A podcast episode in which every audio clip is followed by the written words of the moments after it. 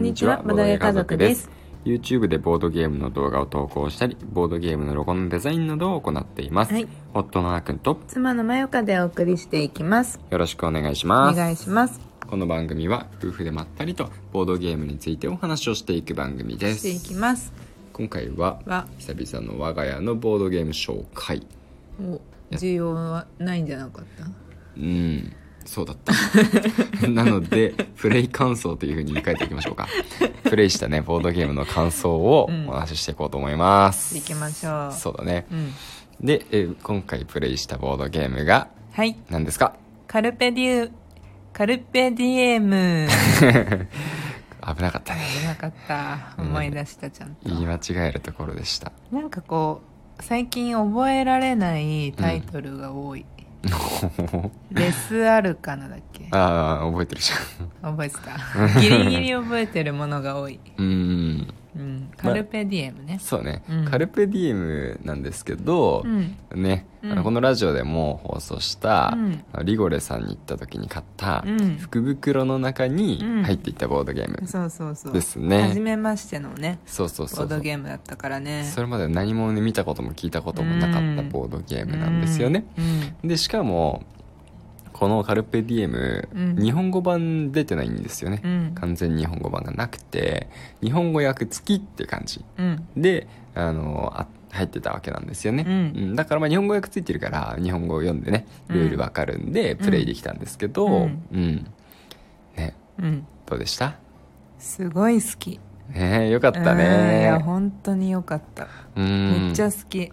このあのゲーム大当たりじゃないですか。大当たりだった。そうだね。スーパーキャッツがこれ以上になるかどうかまだやってないから。そうだね。いやそれさ、うん。あのちょっとカルペディウムの話とずれるかな、うん。あの福袋に入ってたのがさ、うん。まあ、このカルペディウムと、うん。あとスーパーキャッツと、うん。あとペンデュラム、うんじゃん、うん。で僕ペンデュラム前々から気になってて、うん。ですごい嬉しくて、うん。でスーパーキャッツもちょっと見たらめちゃくちゃ面白そうで、でななんかまあ短時間でサクッとできそうな感じで,、でカルペディウムは見たことも聞いたこともないし、うなんなら日本語版ですらないし、カルペディウムっていう名前すらうん。日本語でどこにもかあの、まあ、日本語訳見ればいいんですけど、うん。あの箱には書いてないから、うんうんうん。アルファベットしか書いてないから、うん。読み方がよくわかんないうん。ぐらいな感じだったのに、うん一番最初にプレイにするとこれなんだ、ああ確かに。3つのうちね。そうそうそう。3つのうちさ。まあでもこれは理由があって、うん。理由というか あの今日さ、うん。あの時間シマルが、うん。夕方になって急に寝る感じになったから、うん。まあ、これはできるなっていうタイミングでう、ん。もうもうルールブックが表に出てたのがペンデュラムだったじゃん。うんだからじゃあペンデュラムのルール読もうかなって言ったらさ、うん。あーくんがなんか、おーみたいな感じだった。あれ？みたいな。やりたがってたじゃんと思って。うん。あこれはもしかしてあーくんがちゃんとルールブックを読み込んで、うん。まあその、そこから入り込みたいのかな？みたいなうんうん。感じだったから、うんうんあのそうですかってなって、でもスーパーキャッツは3人からだから、うん選択肢としてはカルペディウム、うんディエム。そうね、うん。いやまあ全くもってその通りそうだでよ、そうだよ。うん。そうペンデュラムはね、うんこうなんだろうその世界観が好きなんで、うんまあルールをちょなんかねインストしてもらうよりは、うん。自分でちゃんと、あの理解していきたいなっていうね、うんのがやっぱりあったんですよね、うん。少しね、うん。まあねこれを発揮していい場面と発揮しちゃいけない場面とあるでしょうけど、まあ家族でやってるんでね、うんちょっと発揮してしまったと。わかるよでもその気持ちは あのルールをうん読む最初に読んでおく方がう、ん。方の人が、うん。その前提知識というか、うん。それこそ昨日話した背景設定とかも、うんうん。まあ、ちゃんと読んだ上で進めていくしね。そうそうそう。まあそれも人によるかもしれないけどさ読みかルールブックの読み方は。うんうん。私もまずはどういう世界観なのかなみたいな。何を目的としてる感じなのかなとか、うんうん。その処理点を獲得したら1位ですとかじゃなくて、うんうん。その本当に昨日の話みたいだけどそのいかにうんうんこう領地を、うん。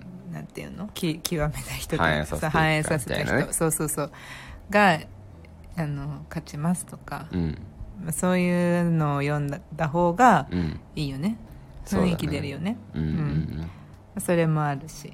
でもなんかね本当に今回その,、その箱ごっついじゃん大きいし、うん。シンプルだけどねそのイラストは、すごいね。今の今の。今時にしてはね、うん。イラストとかはないような感じで。ロンドンに近いかな。もしかしたら。あーロンドンの、うん、箱に近い。ロンドンやったことないんですけど、配色も少ないもんね。そうそうそう。白と薄い水色とそうそうそう。みたいなね。そうそうそうそうそう。そうそう。で大きいし箱自体も、うんうんでセッティングをまずした上でルールブックを読まないと私全然ルール入ってこないタイプの人だから、うん。まず準備っていうのを、うん。ルール気にせずまず準備しちゃうんだよね、うんうんでそれを見た上でルールを読んでいこうって思った時にう、ん。あの結構メインボードも大きかったうんし、うん。うんまあちょこちょこコマもあるし、うん。あのちょっと身構えたの。しかもなんかルールブックも、うんあの外国版？うん。外国語版が何冊もあって、うんうん。なんかその何言語ごとに。うん。そうなんだ。そう。その5冊くらい入ってたすごい。45冊？日本語版入っててほしかったね。そうそうそうそうそう。だからさその1冊ずつはそんなに厚くはなかったと思うんだけど、うん。おおってなるじゃんうん。でもなんか読み進めてったらうん。すごい簡単だった正直。うんおおそうなんだね、うんうん。なんかそういうふうに言うの珍しいね。そう。うん。全然なんかね最近や私が最初に読んでたうん。ルールブック、あーくんより先に読んでたやつはうん。難しいの多くてうん。なんかうーんみたいな。ルールブックルール読むだけになんか1時間以上かかるみたいな。でも最近さ、うんほとんどマユカが先に読んでるよねそうかな、うんそんな気がする。あ本当、うんうん。そうね。なんかここ最近で一番読みやすかった。に日本語版のルールブックじゃない。日本語訳したルールブックでうん。本当に A4 のプリンあの印刷用紙にうん。プリントしただけのうん。簡易的なものなんだけどう、ん。十分だった。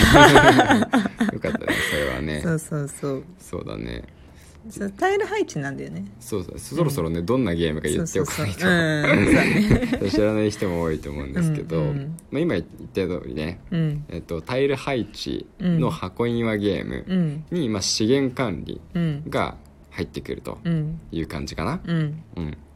ざっくり言うとそんな感じ。うん。まあ、自分の一応ワーカーみたいなのが一人いて、うん。で貴族。そうだね。貴族の駒があ自分の駒があって、うん。それを、あのー配置すると、うん。その配置したマスにうん。あるタイルを1枚手に入れて、うん。で自分の持っている個人ボードに配置できると。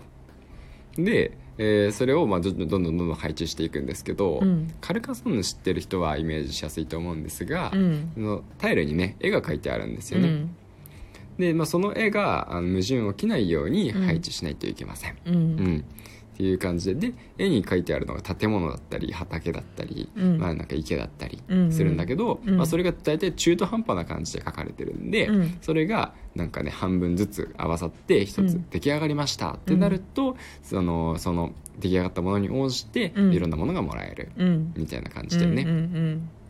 でまあ点数はそうだな主にうん。うんなんて言うんだろう個人ボードにその自分が完成させたもののうん。位置だったりとか、うんあのものだったりとか、うん。あとは途中途中でなんか収入フェーズっていうのがあってね、うんうんでその自分が持っている資源とか自分が作り上げた個人ボードのね建物とかあの畑とかに応じてうん。点数がもらえるっていう感じですね。そうそうそうそう。でいいかな、ねそんな感じ。うんうん。うん。だから得点のうん。が入ってくる要素は56個あったと思うんだよね。そうだね。うんうん。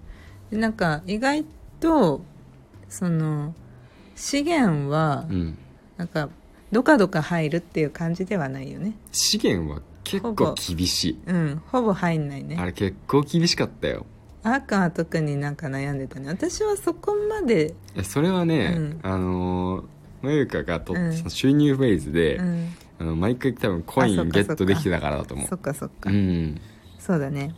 建設フェーズと収入フェーズの2個しかないんだけどフェーズはね。うん。でそれが割とサクサク回ってくるじゃ回ってくるか。うんうん。7回7回行って番が回ってくるものを4ラウンド、そう7個タイルを配置したら、うん、ね。収入フェーズになって、ねで次のラウンドうん。みたいな。でまたうん。7個配置してみたいな感じを、まあ、繰り返すわけですね。そうだね。うんうん。まあそうだね。なんかうまくいったのかもしんないね。でもさ、うん。最終的に得点計算したら私負けたんね。まあそれはね、うん。なんだろう。まあ噴水っていう特殊なね、うん。ものをなんかマユコがあんまり取らずに、うん。僕がほぼ総取りして、うん。でそれがなんか割と強かったんでそうなんだよね。初プレイだから何が強いのかあんまり分かんないままね。そうそうそうそう。プレイするんですけそう。どなんかそれが強くてなんかそれのおかげでだいぶ点数取れちゃったそうそうそう。みたいな感じだったね。45対ん49対45くらいかな。えそれはあの多分ねあれ？今日発表したロード・オブ・ボーダーズの、ね、点数ぐらいなんだけど あれ？90対94だったと思うよ僕の記憶によれば全然違うゲーム。多分倍ぐらいは言ってた言ってと思うた。ごめんごめん。ここ最近そのくらいの点数のやつなんかやってた気がして。そうだ90対94だうん、うん、アグリコラもちっちゃか近かったよね、うん、そうだね。あ、そっかそっか。でも本当面白かった。もう本当すぐまたやりたい、そうだね。うん。本当気に入って箱庭ゲームが好きなのかな。そう。タイルハイジも好きだしね。うん。うん、その両方の良さあるもんね。初見で負けたのにもう一回やりたいって思うことは結構まれ確かに。うん。それはそうかも。いいゲームじゃん。よかったね当たって、本当よかった。ね、うん。嬉しかったです。はい。というわけで、うん。今日はカルペディウムについてお話をしていきました、は最後まで聞いてくださってありがとうごありがとうざいましたございます。それではまたお会いしましょう。バイバイ。バイバイ